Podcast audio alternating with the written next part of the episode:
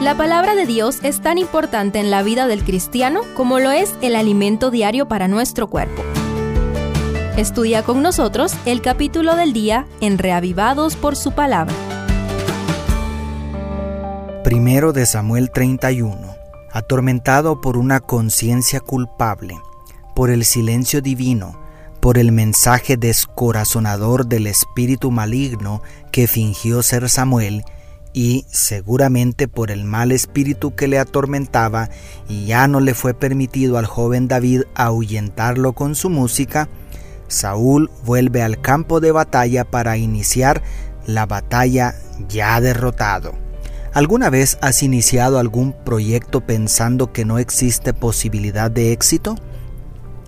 Cuando profetizamos fracaso, consciente o inconscientemente hacemos todo lo posible por autosabotearnos para que se cumpla la profecía. El desenlace de la historia del primer rey de Israel es un desastre total. Hubiese sido mucho mejor huir o rendirse que sufrir una humillante derrota que deshonró al santísimo nombre de Jehová. El desastre se anuncia desde el versículo 1 y los hombres de Israel huyeron delante de los filisteos y cayeron muertos en el monte Gilboa.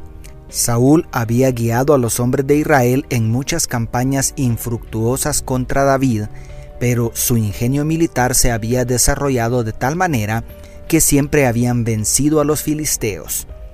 Pero todo indica que así como Sansón, este rey jugó tanto con la gracia de Dios que a estas alturas el Espíritu Santo lo había abandonado y había perdido hasta la confianza en sí mismo. Con todo esto, Saúl arrastró a su ejército a una matanza terrible. ¿Cuántos perecieron por culpa de un mal líder?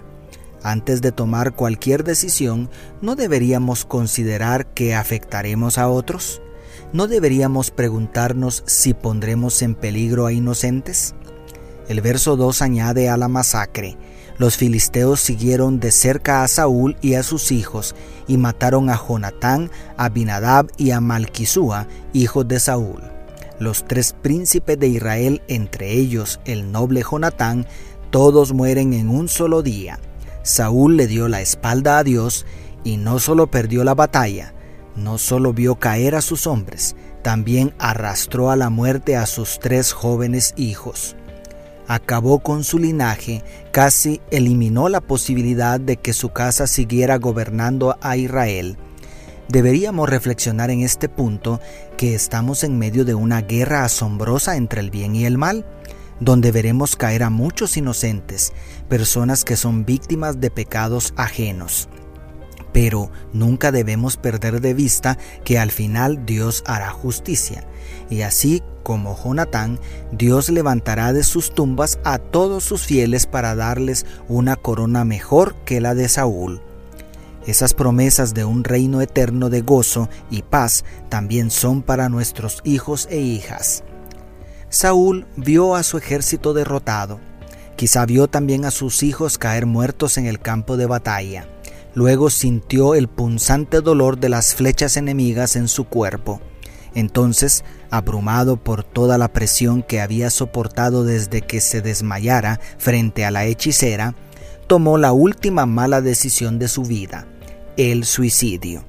Siempre le había preocupado más su reputación que honrar a Dios, quien lo había ungido para ser su representante. Ahora, en los últimos minutos de su miserable vida, no le preocupa tanto morir como los ultrajes y burlas de sus enemigos.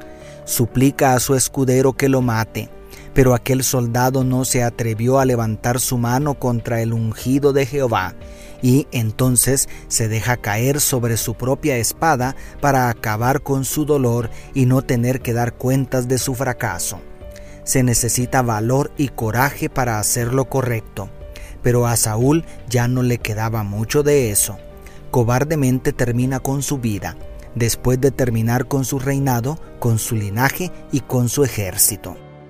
Pero no puedo terminar sin invitarte a preguntarnos, ¿cuántas veces tuvo la oportunidad Saúl de arrepentirse y cambiar este triste final por uno mejor?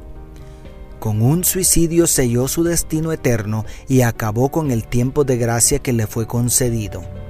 ¿Qué estamos haciendo nosotros con el tiempo de gracia que se nos ha concedido? No tardes más en volverte a Jesús.